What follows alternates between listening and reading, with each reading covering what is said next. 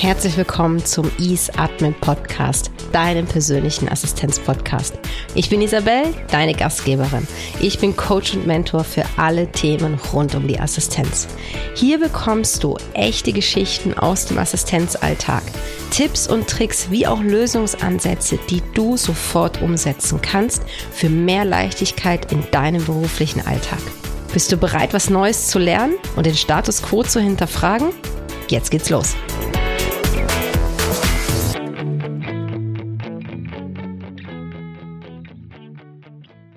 Wie du anhand deiner Auslastung Prioritäten richtig setzt. Genau darum geht es heute in der Folge 2 des Ease Admin Podcasts. Und das ist keine Folge, in der ich dir irgendeine Methode erkläre, wie du Prioritäten am besten setzt. Denn wir kennen alle diverse Methoden, wir haben auch alle schon viel ausprobiert und ja, was ist es am Ende? Am Ende scheitert es an der Umsetzung.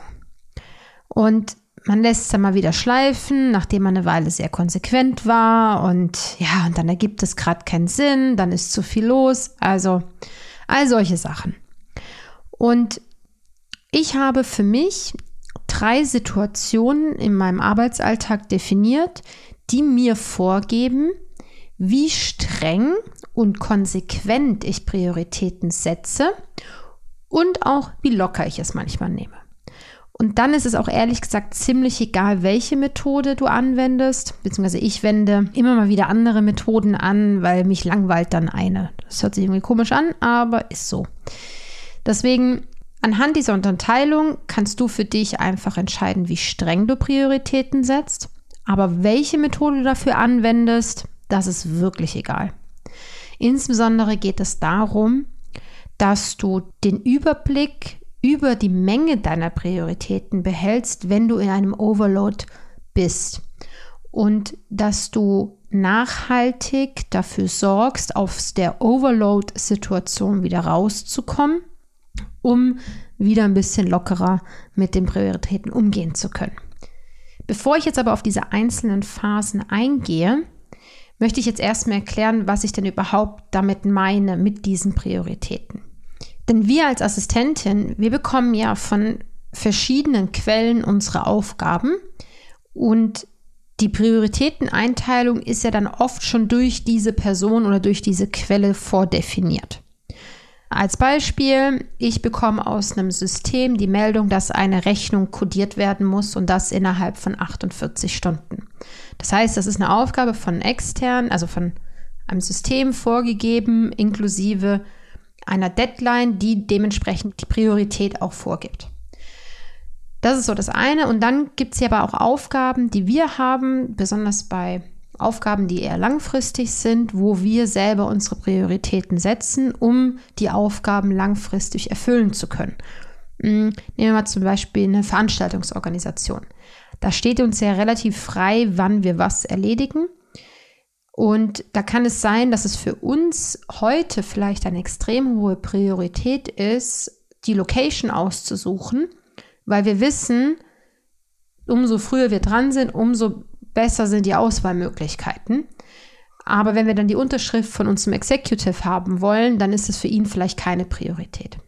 Und all diese Sachen haben Einfluss auf die Aufgaben, die wir erledigen und auch wie wir dementsprechend wiederum Prioritäten setzen.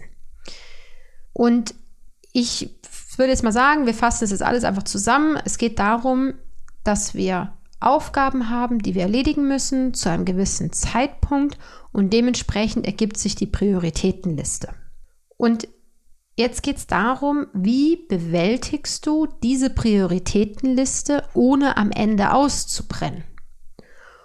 Und das ist relativ einfach, indem du einfach nicht ausgelastet bist. Dann brennst du auch nicht aus. Dann hast du, wenn überhaupt, vielleicht einen Board-out, aber auch den wollen wir ja eigentlich nicht. Gut, also, wie geht das? Ich habe meinen Arbeitsalltag in drei Situationen, also in drei Phasen unterteilt. Und zwar einmal den Arbeitsalltag, wo alles easy ist und normal ist. Dann den Arbeitsalltag, wo alles so ein bisschen stressiger ist und auch so ein bisschen unvorhergesehen. Und der dritte Arbeitsalltag ist der, wo ich im Overload drin bin, wo ich wie nicht mehr weiß, wie ich überhaupt klarkommen soll. Und in jeder Phase entscheide ich anders, wie, wie ich die Prioritäten setze, aber auch, wie ich umgehe mit neuen Aufgaben, die zu mir kommen. Also fangen wir an mit der Phase 1 oder beziehungsweise dem normalen Arbeitsalltag. Da ist es so, da habe ich meine Prioritätenliste, ich weiß, was ich erledigen muss und alles ist on track. Es ist jetzt nicht irgendwie eine große Verzögerung irgendwo dabei. Ich weiß auch die Aufträge, die heute noch dazukommen, die ich jetzt noch nicht zum Beispiel berechnen kann, wo ich nicht weiß, um was es sich handelt. Aber ich weiß das, was dazukommt. Ich habe genügend Pufferzeiten, um weitere Aufträge entgegenzunehmen und diese zu erledigen, ohne dass ich irgendwie in einen Backlog gerate. Und das ist für mich die angenehmste Situation und auch immer das Ziel, dass ich in einer solchen Situation bin, weil ich dann auch mal für eine Aufgabe länger Zeit in Anspruch nehmen kann oder einfach mal länger brauchen kann, als vielleicht ursprünglich geplant. Und wir wissen, das kennen wir Assistenten sehr gut, es ist ja nur ein Restaurant zu reservieren, aber nachher brauchst du irgendwie eine Dreiviertelstunde, bis du dieses Restaurant reserviert hast, weil keine Ahnung, mit der Homepage was nicht passiert ist, dann hat das Buchungstool nicht funktioniert, dann hast du niemanden erreicht, dann hast du eine E-Mail schreiben müssen, dann gab es einen Fehler, also all solche Sachen, das kennen wir alle. Und dann brauchst du für eine Aufgabe, wo du eigentlich nur irgendwie so fünf Minuten für brauchst, halt auf einmal eine Dreiviertelstunde. Und das ist egal, wenn du in so einem normalen, easy peasy Arbeitsalltag drin bist, weil du genügend Pufferzeiten hast. Schwieriger wird das nämlich schon, wenn du gerade in einer Phase bist, wo es in der Arbeit etwas stressiger ist. Und das kann verschiedene Faktoren haben. Das kann sein, weil irgendwie eine Veranstaltung gerade stattfindet oder kurz bevorsteht oder der Jahresabschluss ist oder was auch immer. Aber einfach der Pace im Allgemeinen ist schon ein bisschen höher als sonst und dadurch wird es auch ein bisschen stressiger. Und die Aufträge kommen auch in einem schnelleren Tempo zu dir. Was ich mache an solchen Tagen ist, dass ich ein konsequentes Timeboxing mache. Sprich, ich definiere am Morgen, welche drei Aufgaben ich fix erledigen muss. Manchmal sind es dann vielleicht auch vier, je nachdem, wie die Deadlines sind. Und dann entscheide ich, wie lang ich für jede Aufgabe brauche und halte mich dann auch strikt an dieses Zeitfenster.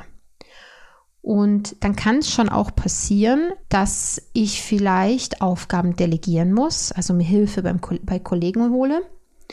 Oder auch einfach mal eine Arbeit abliefere, die vielleicht nur zu 80 Prozent dem entspricht, was ich sonst an Qualitätsansprüchen habe. Also dahinter frage ich dann meinen Perfektionismus ganz oft. Und das Ganze läuft so ab, ähm, nehmen wir das Beispiel, ich muss ein Protokoll schreiben von der vergangenen Sitzung und auch Protokoll schreiben ist ja so eine undefinierbar lange Aufgabe oder kann sehr lange dauern. Und dann lege ich zum Beispiel fest, okay, für dieses Protokoll nehme ich mir eine Stunde Zeit. Und dann mache ich wirklich einen Timer in mein Handy rein, starte die Stunde und dann arbeite ich eine Stunde konzentriert an dieser Aufgabe. Das heißt auch ich stelle mich überall auf Do Not Disturbed, also dass ich auf MS Teams nicht erreichbar bin, Handy aus, Telefon umleiten und so weiter. Und dann wirklich eine Stunde konsequent diese Aufgabe machen. Wenn ich schneller bin, cool, habe ich Zeit zurückgewonnen. Und wenn ich merke nach einer Stunde, ah, das ist noch nicht ganz rund, ist egal, abgeben oder nochmal neu terminieren. An solchen Tagen nehme ich auch keine Aufträge mündlich an oder über MS Teams, sondern ausschließlich über E-Mail und die Aufträge müssen eine harte Deadline haben.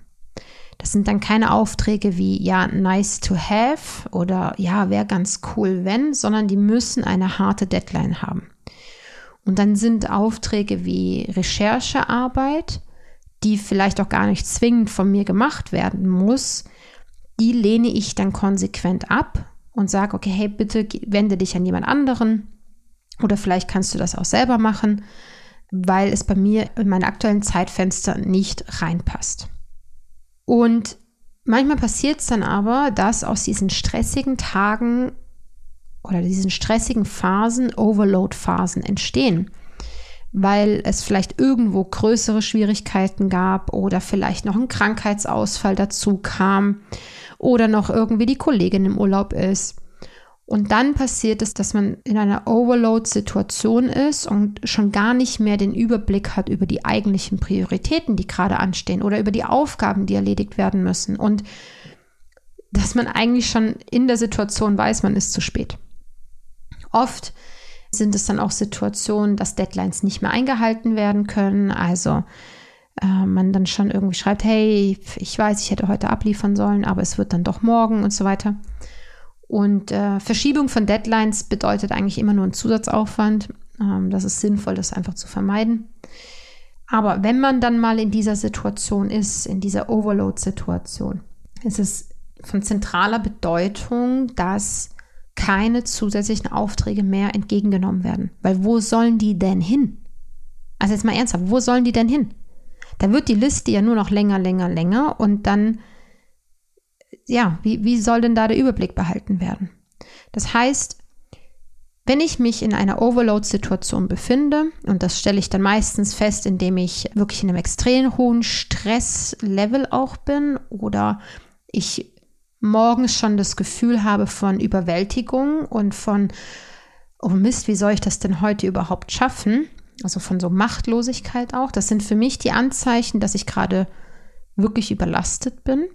Dann heißt es für mich, okay, ich nehme keinen einzigen Auftrag mehr an, ohne dass ein anderer Auftrag gestrichen wird. Und das ist jetzt ganz wichtig. Es muss ein anderer Auftrag dafür gestrichen werden, nicht neu terminiert sondern gestrichen. Und das ist manchmal für mich selber gar nicht möglich, sondern da brauche ich auch wirklich Hilfe von meinen Auftraggebern. Und jetzt nehmen wir mal die Situation, ich bin in diesem Overload drin und dann kommt ein Teammitglied zu mir und möchte, dass ich eine Zugreise buche.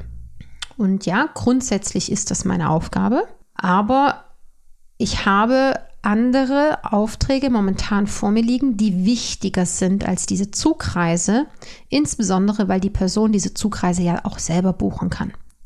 Zug buchen ist jetzt nicht so schwierig. Das heißt, ich muss dann kommunizieren und sagen, hey, ich habe gerade zu viele Pendenzen, zu viele Aufgaben.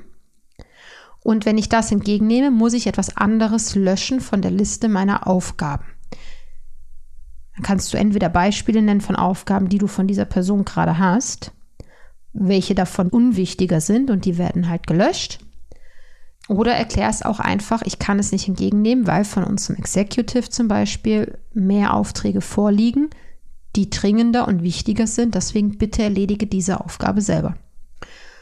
Und in dieser Overload-Phase ist es allerdings super schwierig, das natürlich auch so zu kommunizieren, weil durch ein erhöhtes Stresslevel sind mehr Emotionen automatisch im Spiel.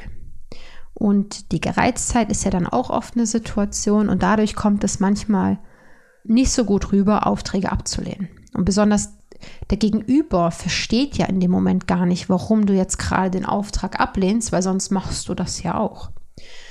Und Deswegen ist es da auch wichtig, in der Zusammenarbeit im Vorfeld solche Situationen vorzubesprechen und sagen, hör zu, wenn ich overloaded bin, dann ist das meine Reaktion und ich bitte darum, dass du das dann respektierst. Und das funktioniert sehr gut und die Personen verstehen es dann auch oft. Und wenn es die Person mal nicht versteht, dann ist das auch in Ordnung. Weil eins darfst du nicht vergessen. Die Person kommt ja mit etwas zu dir und will etwas von dir. Die Person hat nicht das Recht, beleidigt zu sein, nur weil du sagst, es tut mir leid, ich habe gerade keine Kapazität dafür. Also auch da darfst du den Unmut vom Gegenüber gar nicht auf dich projizieren. Also nochmal, es geht nicht darum, welche Methode du anwendest, sondern wie konsequent du etwas anwendest anhand deiner aktuellen Situation beziehungsweise anhand deines Arbeitsvolumens. Wenn du in einer easy peasy Phase bist, dann kannst du das viel lockerer nehmen mit den Prioritäten setzen und auch spontane Aufträge entgegennehmen, ohne vielleicht bis ins Detail alles abzuklären.